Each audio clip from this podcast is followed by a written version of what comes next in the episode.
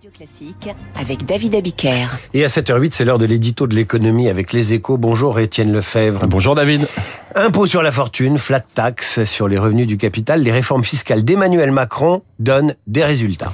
Oui, ce n'est pas Bercy qui le dit, ça on a l'habitude, mais un rapport indépendant de France Stratégie qui évalue chaque année l'impact de ces réformes. Ça tombe d'autant mieux pour le gouvernement que des députés, y compris dans la majorité, voudraient relever le taux de la flat tax, fixé aujourd'hui à 30%. Alors que dit le rapport?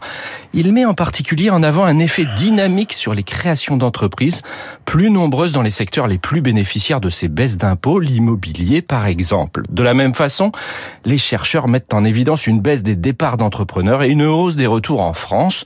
Autre conclusion étayée par des chiffres, les entreprises dont l'actionnaire de référence s'expatrie voient leur chiffre d'affaires diminuer par rapport à leur père.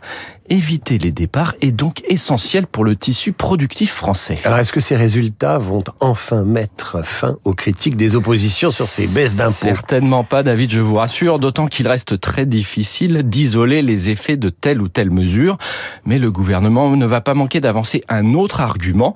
Le coût de ces baisses d'impôts est très limité pour le budget de l'État. Il est même nul, selon France Stratégie, dans le cas de la flat tax. Comme il y a eu plus de dividendes versés et donc taxés, la réforme s'est autofinancé. Et d'ailleurs, en 2013, quand François Hollande avait relevé la taxation des revenus du capital, les recettes avaient en réalité baissé, l'assiette ayant fondu. La logique est la même pour l'impôt sur les sociétés.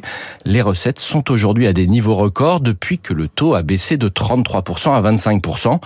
En clair, les baisses d'impôts portent leurs fruits. On aimerait voir les mêmes résultats en matière d'économie sur les dépenses, mais là, force est de constater qu'on reste loin du compte. Les baisses d'impôts ne tuent pas l'impôt, si je vous résume. L'éditorial d'Étienne Lefebvre sur l'appli Radio Classique tous les jours avec les échos. Radio Classique, 7h10.